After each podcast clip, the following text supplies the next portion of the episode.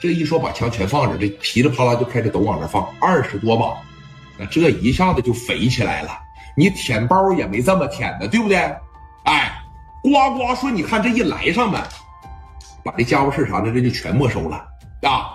这边没收完事了以后呢，聂磊手里边当时拿着这小袖子啊，就瞅着当时这个刘子豪就琢磨着我怎么对付他。这小子绝对不能就这么轻易的把他放了。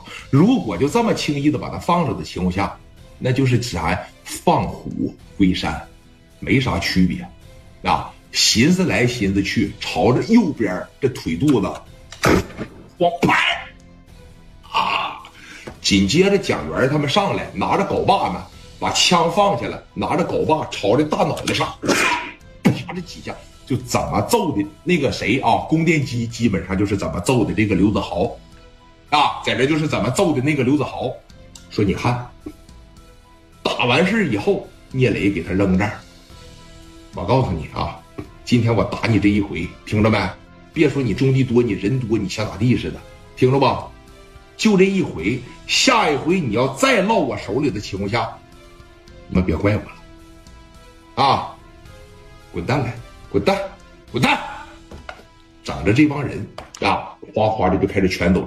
不是说下手轻了，兄弟，你听我说这么一句话啊。如果说聂磊现在要是蹦高，要是往死里边去打这个刘子豪的情况下，对自个儿一点好处也没有。这小子是一头狼，你只要打不死他，他肯定还得说过来给你报仇来。你不能无缘无故的在这，你给一个人给他打没了吧？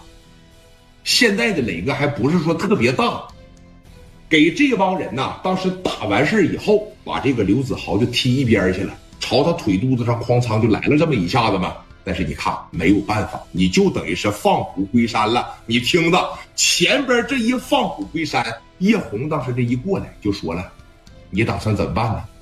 怎么办？这小子把病看好了以后啊，他肯定还得找我的麻烦。就这么的。”叶红说了：“说这么的吧。”我要实在不行啊，把我老弟给你叫过来帮帮你吧，就帮助你把这个事彻底的解决了。你看怎么样？啊，说你看你老弟怎么样？这边你看叶红拿起了电话就拨了一个号，喂，老弟呀，听着啊，这个事儿完事了之后，马上从山西大同一辆火车，这就缓缓的驶入了青岛，要帮助聂磊就彻彻底底的把这个事儿给他解决了。好多人他纳闷这么一个问题。说聂磊这不纯纯放虎归山吗？那怎么能给他放了呢？怎么能说朝他腿肚上来一下就给他放了呢？你听吧，你得去琢磨这么一个事儿。这帮子人手里边有这些家伙事儿啊。如果说不是说先让你把这个家伙事儿放这儿，我都不能给你放了。真要是说对面一反叫啊，咱说实话。你就哐哐抬起手来，你就给这个刘子豪打个乱七八糟，你就直接给他脑袋削放屁他，你就直接只是侮辱他，你就在这打他。我问问你，他这帮子兄弟真要是反调了怎么办？四五十号人一拥而上，真要是跟你拼命怎么办？如果你这一枪你要是没把刘子豪削没，他怎么办？甚至说你真敢朝脑袋上削一枪吗？你就瞅后边这四五十号人眼珠子瞪着，在这眼珠直发白，真要跟你拼命，真要跟你玩命，怎么办呢？所以磊哥就感觉行，我先给你们打发走，咱们呢来日方长。以后不行，我就再收拾你，控制不住啊！你这局面控制不住，人家人多呀，四十来号人，真要是说一拥而上，